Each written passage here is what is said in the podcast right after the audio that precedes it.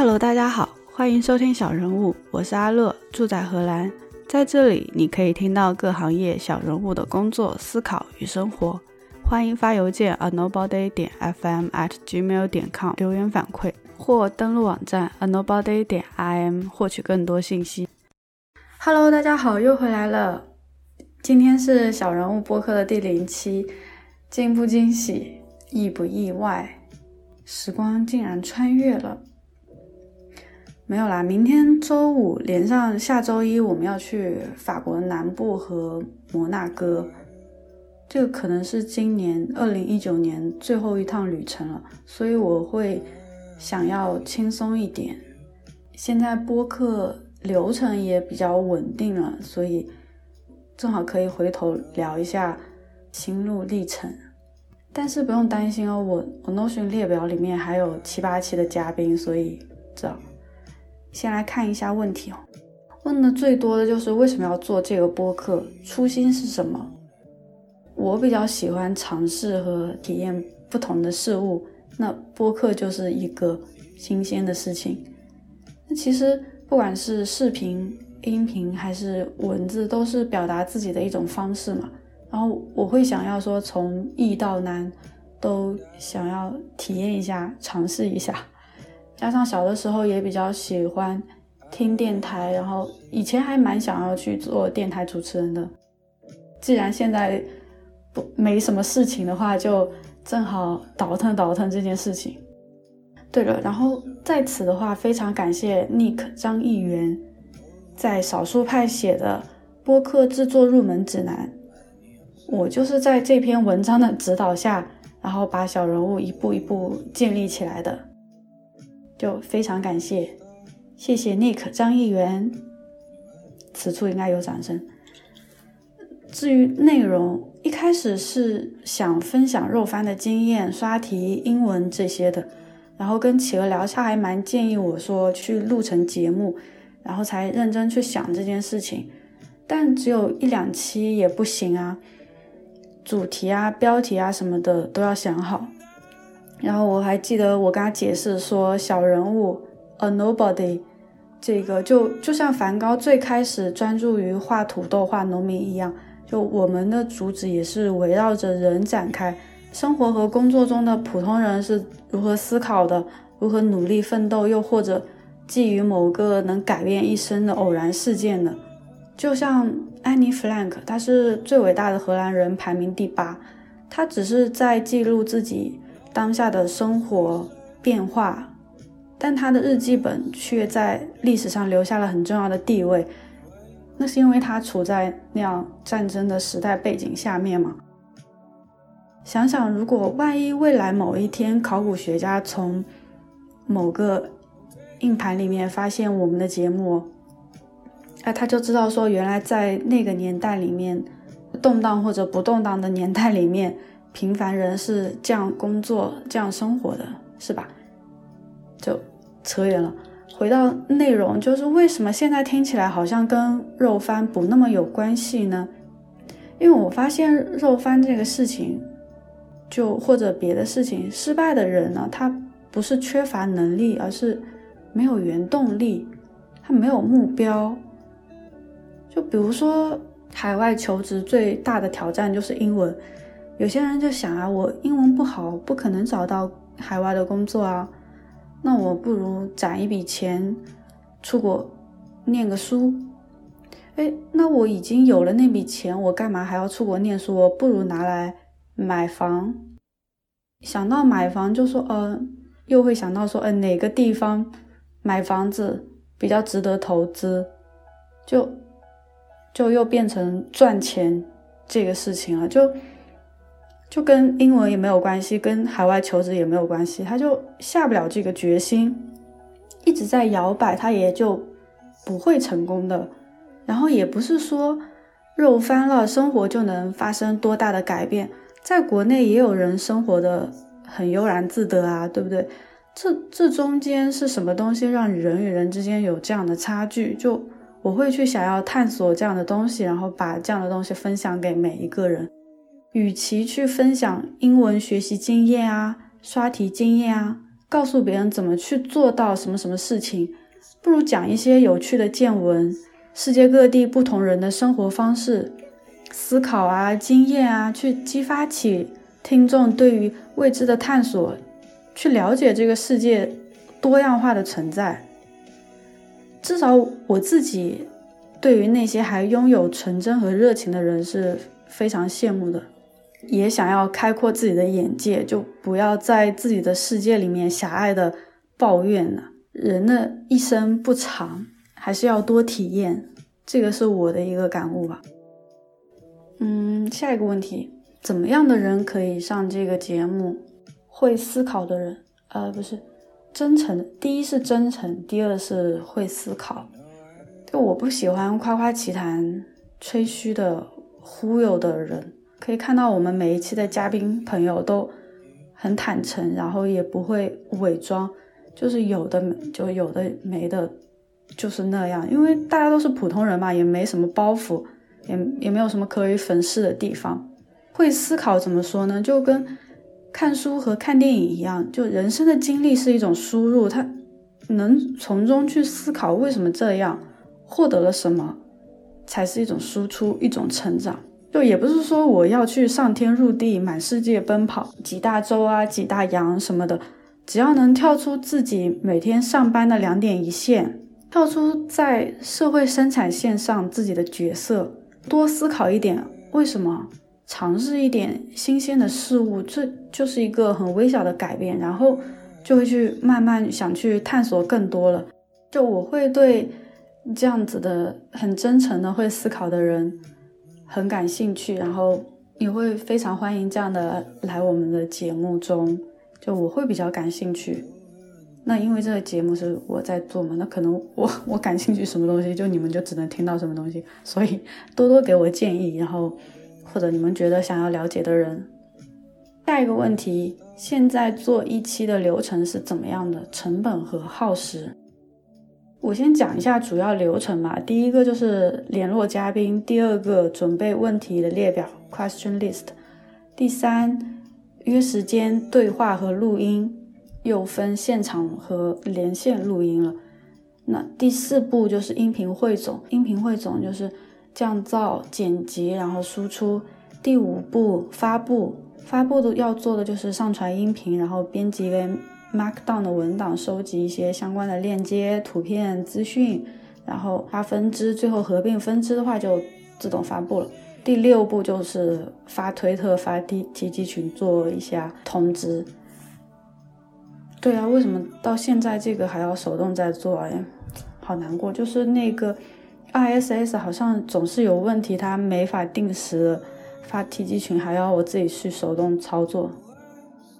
和分支这个，我我在意大利那次也是我提前把音频上传好，然后建立了分支。我在路上点击一下 merge，magic，奇迹就发生了，就你们就收到了这期推送，就是这样子。对话的话，如果能在一起录，我会尽量在一起录，因为我花巨资买了一个超级专业、颜值在线的话筒，诶，它非常高级。对话模式、会议模式、立体声的模式就很可惜，我现在只用到 solo 的模式。那如果连线的话，就会就像前几期有遇到，就是因为嘉宾就对这件事情没有什么概念，他录音的时候可能背景会比较嘈杂，或者录制的不好，或者有什么奇怪的声音进去，或者他不会去躲掉杂音。就如果有杂音的话，其实你只要停下来，先不要说话，可以把这期剪掉。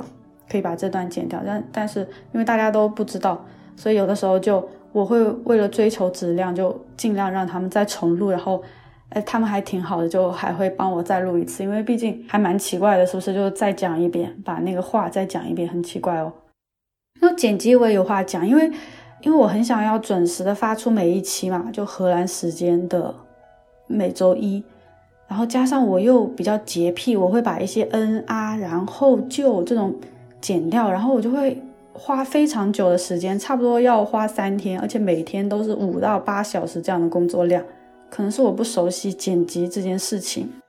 然后我就记得有一期时间很赶，我周一早上起来，早餐都没吃，开始剪，到一两点真的饿到不行了，然后咬了两口面包继续剪吐司嘛，然后晚上叫外卖快速吃完，又继续一直弄到八点多才真的做完，因为写口白也是很辛苦的一件事情。口白是我等到所有东西都剪完，然后会去写一段口白，然后再照着我再照着念一下这样的一件事情，然后然后再加上又要降噪，我要对那段口白单独降噪加进去，总之很辛苦，也很可怕，就很焦虑，然后也很累。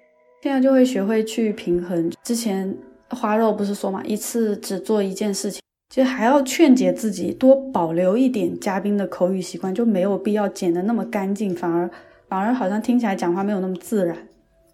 没了，那下一个问题，第四和其他同类播客的最大区别，其实我听的不多诶，但大概我们比较业余吧，因为我是指在播客这件事情上，嘉宾也很少接触播客，我我也是第一次做这个事情，就这可能是最大的区别吧。但内容的角度上应该各有特色吧。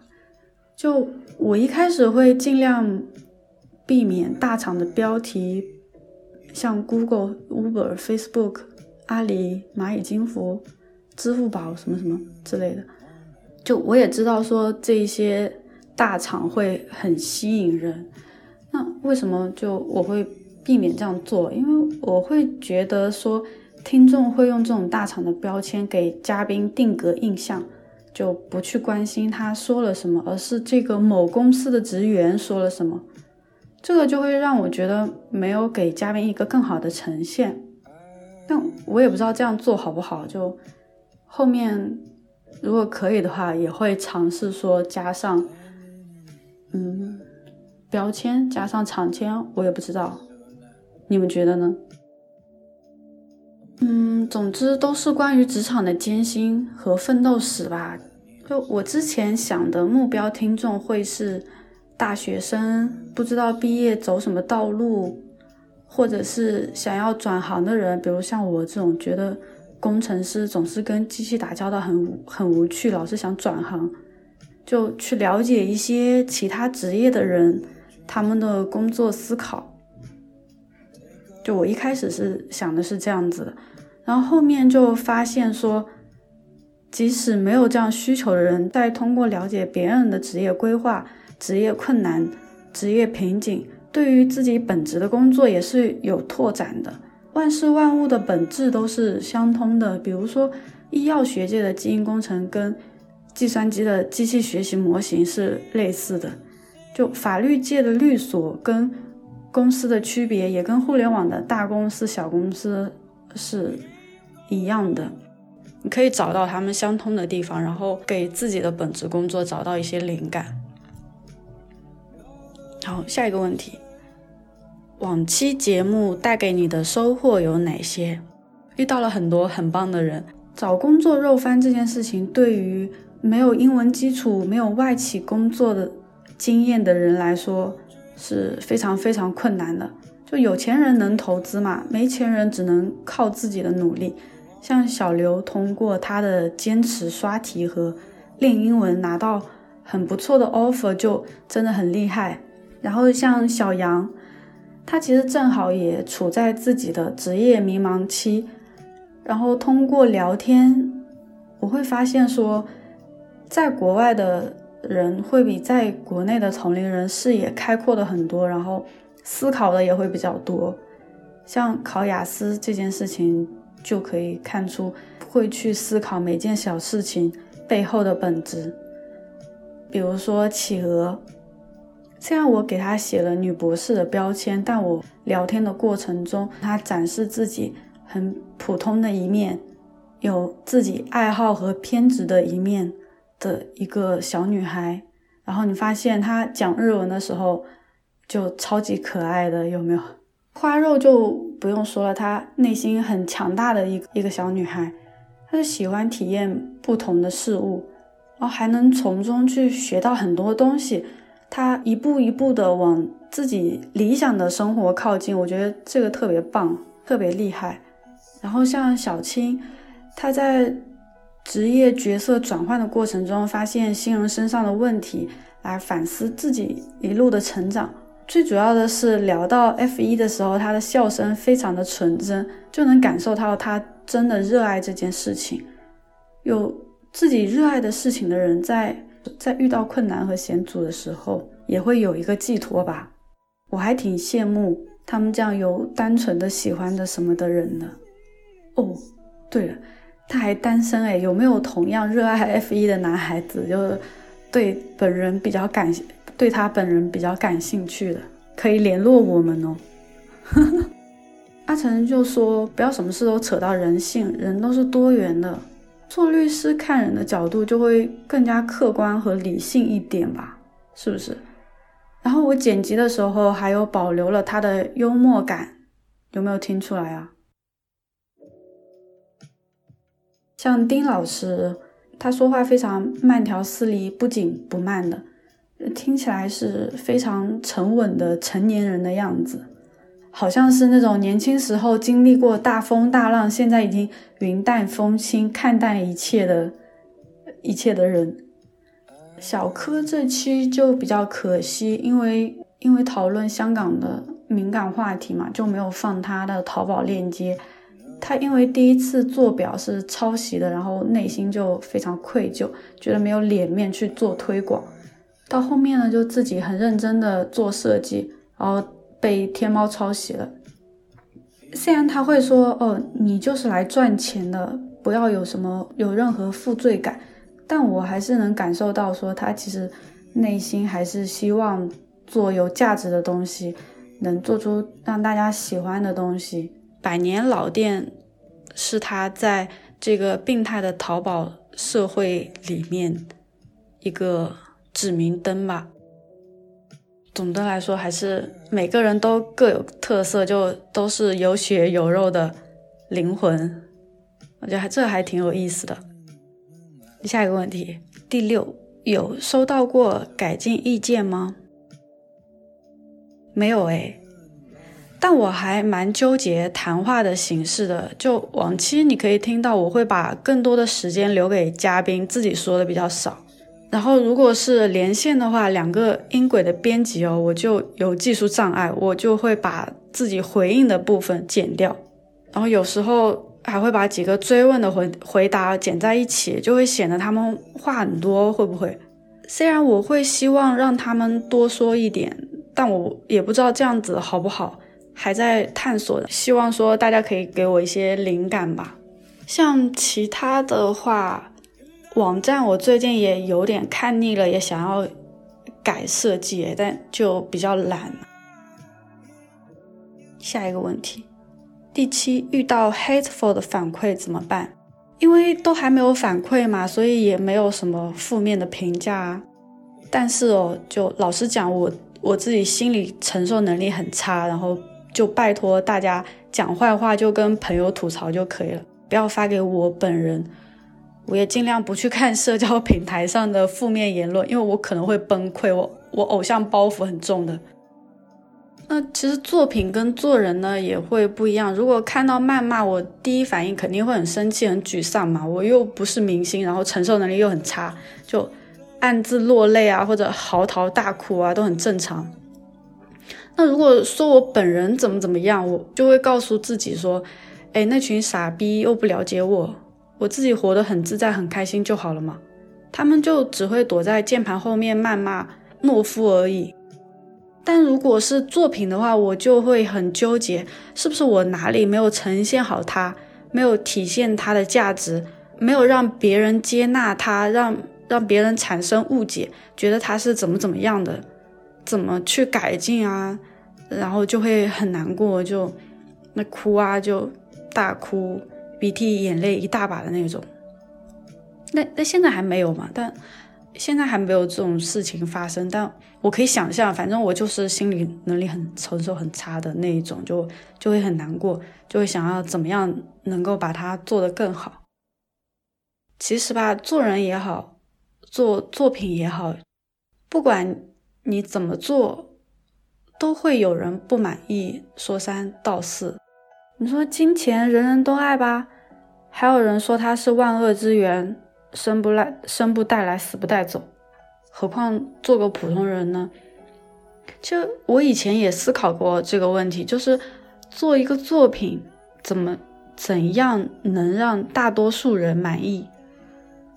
我会觉得说，只要你很真诚、很坦诚的把好的一面、不好的一面都呈现在那里，而不是把坏的东西粉饰起来。我是一个新手，然后我会，我也不怕犯错，自己跌跌撞撞也是会成长起来的。从进化论的角度来说，大自然不就是在这种基因突变的错误中才进化到现在的状态吗？为什么又？又要苛求每个人完美无瑕呢？是不是？可以一起探讨一下这个问题，就是做一个作品怎么样？既然怎么做都会遭人骂，那怎么做才能让大多数人满意呢？问题思考题哦，不就可以发邮件告诉我嘛？就是我会想说，就坦诚真诚是一个点，别的点。或者你有什么别别的想法和意见，我觉得可以探讨一下这个问题。就还好，我们现在是一个互联网的时代嘛，只要自己肯学习，都是能找到解决办法的。所以总的来说，还是能够希望收到更多的建议吧。然后也希望不要那么火，不要那么网红，只要有一小群人的支持，有一小群人觉得有帮助到自己，我就还。很满意了。最后一个问题哦，第八，最后对听众想说点什么？其实我每期的片头和片尾就是我最想说的，就是多思考，多表达。